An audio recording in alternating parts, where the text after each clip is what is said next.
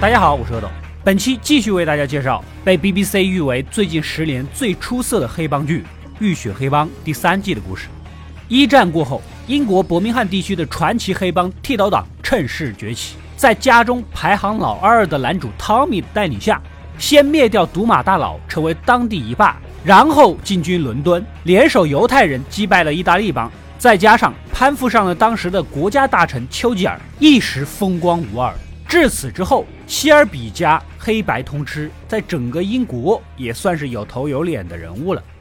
时间一晃，来到两年之后，众人齐聚教堂。今天也是男主大喜的日子。上一季的结尾，格雷斯怀了汤米的孩子，他们俩呢也算是奉子成婚。格雷斯是军人世家出身，娘家人带了一大波爱尔兰骑兵过来镇场子，妥妥的上流社会。反观男主这边亲戚，个个都是地痞流氓出身的帮派人物，两边画风格格不入。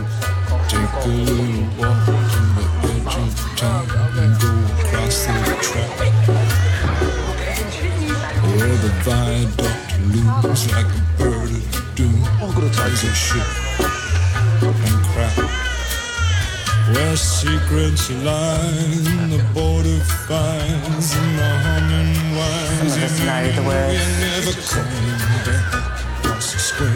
而在拍全家福的时候，一个俄国人引起了男主的注意，不过也没有多想。等教堂的流程走完，家里的狂欢派对也少不了。只是男主明显有些焦虑，非常担心手下们跟格雷斯的娘家人搞混闹起冲突，是吧？这闹起来可不是小打小闹，而且今晚还有一个大交易，赶紧把兄弟们叫到厨房。原来呀，当年这些人在战场浴血奋战的时候，结果负责支援的爱尔兰骑兵迟到了整整两个星期，害得他们伤亡惨重。所以手下兄弟们看到这群骑兵非常不爽。不过再怎么说也是老婆娘家人，希望兄弟们能克制一下。out there on her family. You bunch of fuckers. Despite the provocation from the cavalry, no fighting. Right. No fighting. No fucking fighting. No fighting. No fucking fighting! Good. Get the fucking... 另一边，那个俄国人呢，找到了波璃姨妈，想谈谈交易。两个人先对了一下暗号， 确认过眼神，再通知男主。晚宴上，大哥开始致辞，原本是照着演讲稿读的，突然来了感觉要即兴发挥。他的即兴发挥基本上是把家族往牢里带的那种发挥啊！男主赶紧将他阻止。This man here, my brother Tommy, helped me survive through some of the worst times. It's a wedding, Arthur. Tell a joke. Uh, tell a joke. What, what I'm trying to say is that uh, now Tommy also has the love of a good woman. The circumstances of their union was tragic. Right, let's, uh, Arthur, let's raise a toast, eh? To, uh, to love, to peace, to marriage. And to marriage. marriage. 原来格雷斯的上一任丈夫在得知老婆出轨之后呢，选择了自杀，根本不是什么意外事故。汤米这才有机会跟女主搞到一起。这件事说出去不好听，所以最好不能让格雷斯的娘家人知道。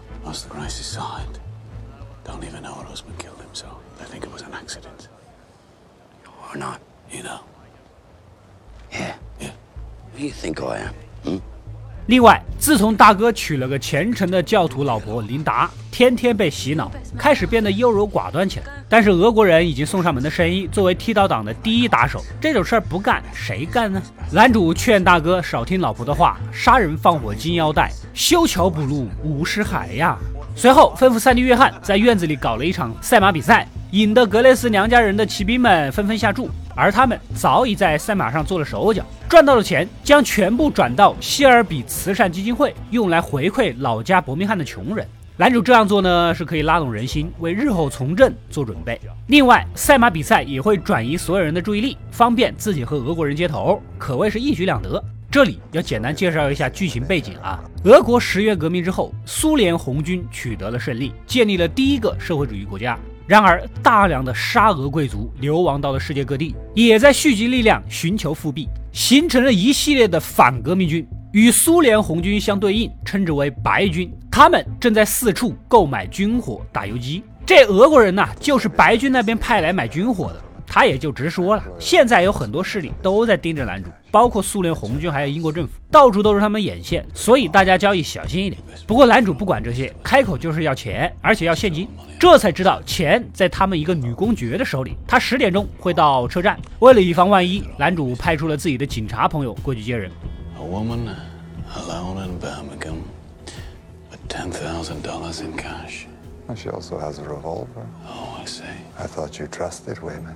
I don't trust Birmingham. I'll have it picked up. By who? By the police, pal. This is our city.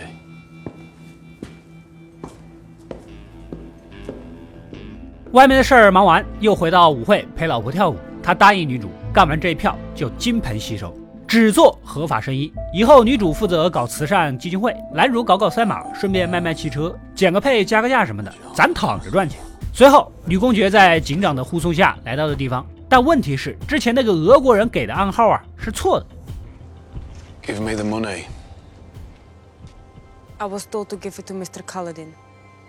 Whoever it is up there, he gave the wrong name. We asked him the name, and he gave the wrong one. What name did he give? No. I don't trust any of you. Now you give me the money. I know Mr. Kaladin by sight from Tbilisi.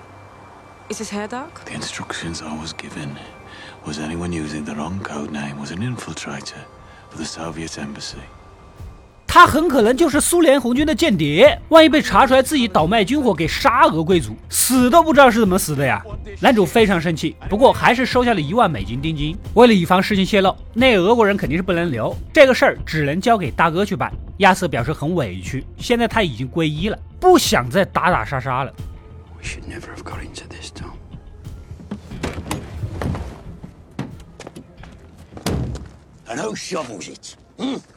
No fucking shovels it. Hey? Arthur, you listen to me. You listen to me. Right? There are powerful people in this country who want to help these mad bastards, including the King, Churchill, and half the fucking Tory party. And if we refuse, Arthur, if we fucking refuse, they will see to it that we hang 男主也很无奈呀。现在英国政府很多高层，包括国王和丘吉尔，都想帮这些沙俄贵族，但是明面上不方便出手，只能让咱们这些黑帮去做。做得罪苏联，不做得罪英国，有的选吗？而且这一票利润丰厚，还特意让对方用美元来交易。男主打算用这笔钱买下波士顿海港的码头，以后就能更加方便的做合法生意了。话都说到这份上了，亚瑟只能妥协，找到那个俄国人，故意骗他说啊，女公爵要见他，将人带到地下室，直接背后偷袭。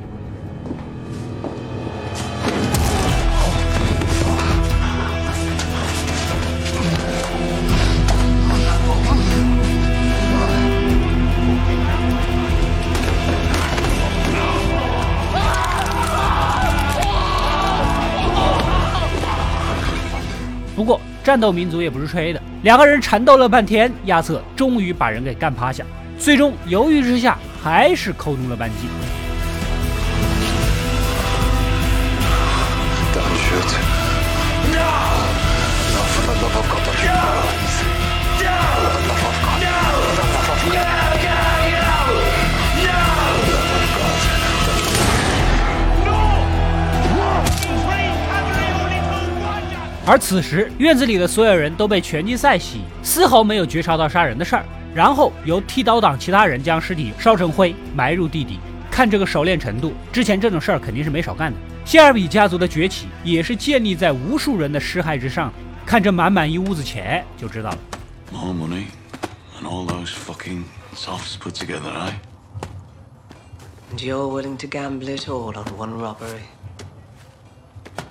I'm a gambling man, Paul.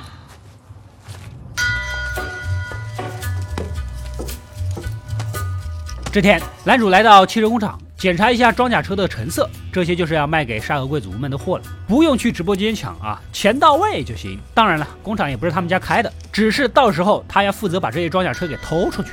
随后，跟男主的上线负责发布命令的神父见面。此人来自一个名叫经济联盟的组织，成员大多数是一些商人、国会议员、陆军军官等等，在英国可以说是手眼通天。得知仓库里有整整二十七辆装甲车，递给男主一张纸条，上面就是这回要交易的对象。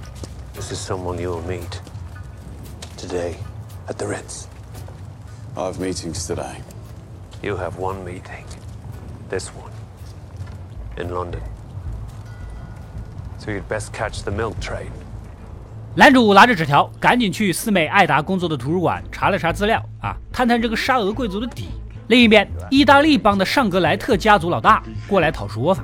原来呀，希尔比公司的骨干成员丽兹就是之前三弟要娶的失足妇女，现在是男主的秘书啊，找了尚格莱特的儿子当男朋友，结果就是因为帮派不同，被剃刀党深深的给拆散了，还把别人的餐厅给烧了。老尚格莱特就直说了，他儿子九代单传，有选择爱情的权利，想跟谁在一起就跟谁在一起。你们要多少钱说吧。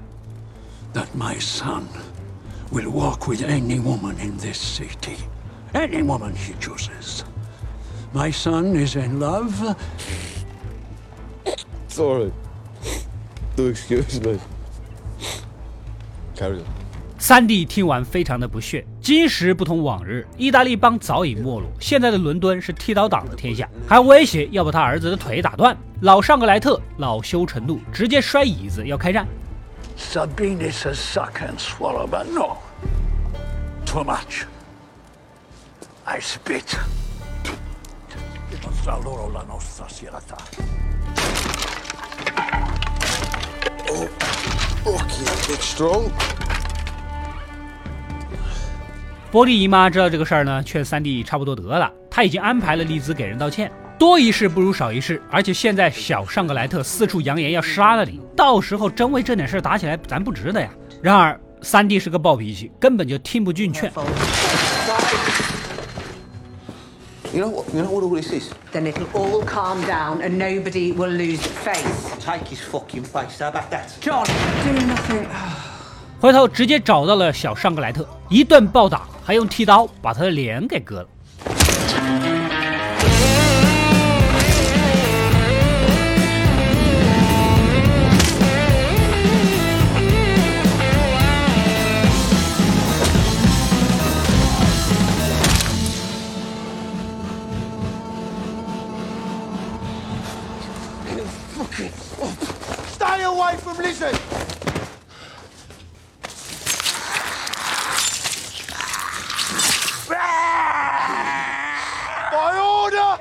PK fucking Blinders! 这边的男主来到约定好的豪华酒店交易啊，才知道买军火的老公爵是个穷光蛋，欠了酒店不少钱。汤米花钱摆平之后呢，又请他吃饭，看着这人狼吞虎咽的样子，很怀疑他是个什么鬼公爵。其实之前过来付定金的女公爵是他的侄女，而他为了避免不必要的麻烦，一直都在装穷。说着呢，掏出了一枚蓝宝石，这是杀苏联间谍的报酬，多的就当是后续任务的定金了。别以为沙俄贵族看似出手阔绰，人傻钱多，其实也不是个善茬。回头就和家里人商量，等男主完成任务就把他给做了。不过看情况，眼前的这个老嫂子才是他们的当家人。 В конце этого дела, возможно, тебе нужно будет убить мистера Шелби. Сможешь? Конечно. 剃刀党这边几个人正在开批斗大会，三弟不仅没给人家道歉，还把对方儿子的脸给割了，这个梁子算是结下了。大家该怎么处置，等男主来定夺。没想到他却夸三弟干得漂亮，以后继续这么干，咱们剃刀党有这个实力。 You did the right thing, John. Now we go on the offensive. We take two of the Changretta pubs. We take them tonight. That's it. Oh, right. For Christ's sake, why? Hey! Why? Why? Because we fucking can! Because we fucking can! And if we can, we do! And if we lift our heel off their necks now, they'll just come at us! 顺便还要乘胜追击，拿下了尚格莱特家族的两间酒吧。这种赶尽杀绝的做法，让大哥亚瑟和玻璃姨妈非常的不满。男主接着还批评大哥变得如此的软弱。Softbrothersoftandwake 当晚呢，大哥和三弟就一起拿下了酒吧。不过，大哥的心情是沉重的，非常的痛苦。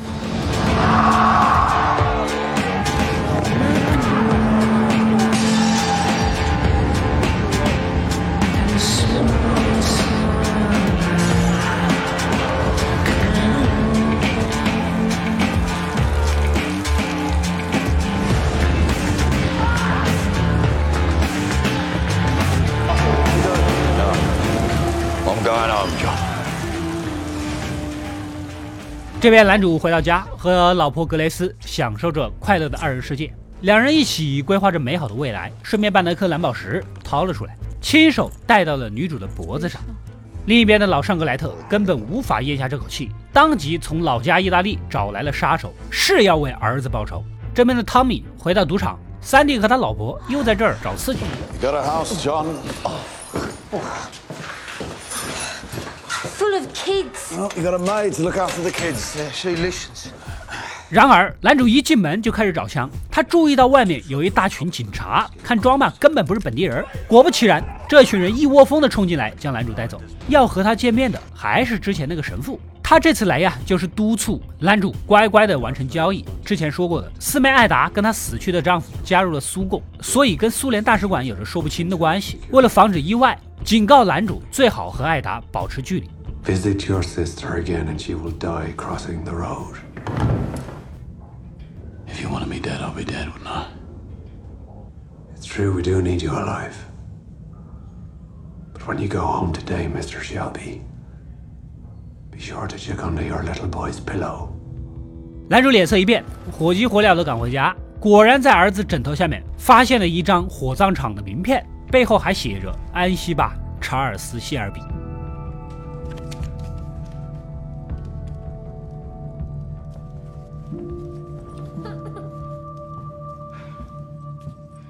汤米瞬间有点怂了。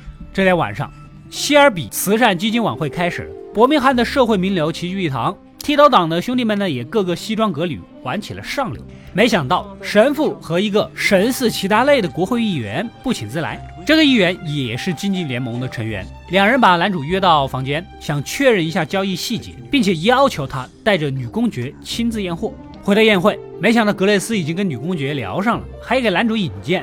汤米 this is Duchess Tatiana Petrovna. Come on, Tommy, aren't you impressed? Meet a real Duchess. Well, I understand they charge a fee. Mr. Shelby, you're very direct. Too direct. And for the chance to be treated like a duchess again. You should have kissed my hand, Mr. Shelby. Forgive me. She was asking about my sapphire. I thought I'd recognized it. She said it was Russian. My husband has business in Russia. Perhaps you know about it, Tatiana. Well, tonight's not a night for business, eh? Is that why you're in the concert hall for 10 minutes? I think people are ready for dinner now, Grace. Oh, no, no, I'm not done pumping people for money. But this pump for money? That's what I do every day. You, uh, you know each other, do you? 不过女主怎么说，曾经也是当过间谍的人，看表情也猜到了他们俩早就认识。现场气氛有些尴尬啊。等格雷斯一走，女公爵就直说了，为了大业，她可以和男主上床。Also, my uncle ordered me to seduce you to give us an advantage. Have you not heard? We have no morals, we Russians. I would fuck you for the cause. What do you think of that? 毛妹就是彪悍呐！随后，他又告诉男主：“你老婆脖子上的蓝宝石是被吉普赛人诅咒过的，换作是他，打死都不会戴。”男主赶紧去找老婆，让她把宝石取下来。结果女主还在为女公爵的事儿吃醋。此时人群中突然窜出一个杀手，直接开枪正中女主的胸口。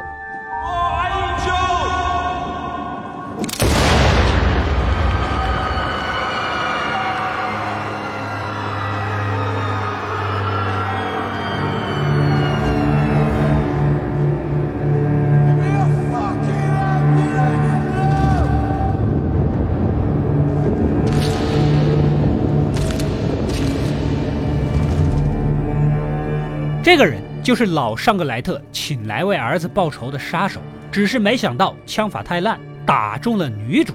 可怜的汤米蜜月还没度完，老婆就惨死在了眼前。难道这枚宝石真的是诅咒吗？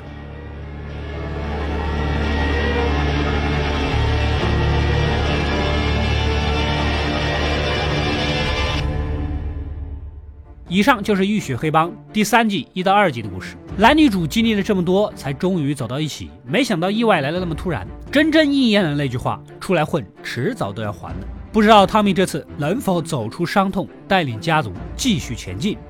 喜欢本期视频的小伙伴就点个赞支持一下。欲知后事如何，且听下回分解。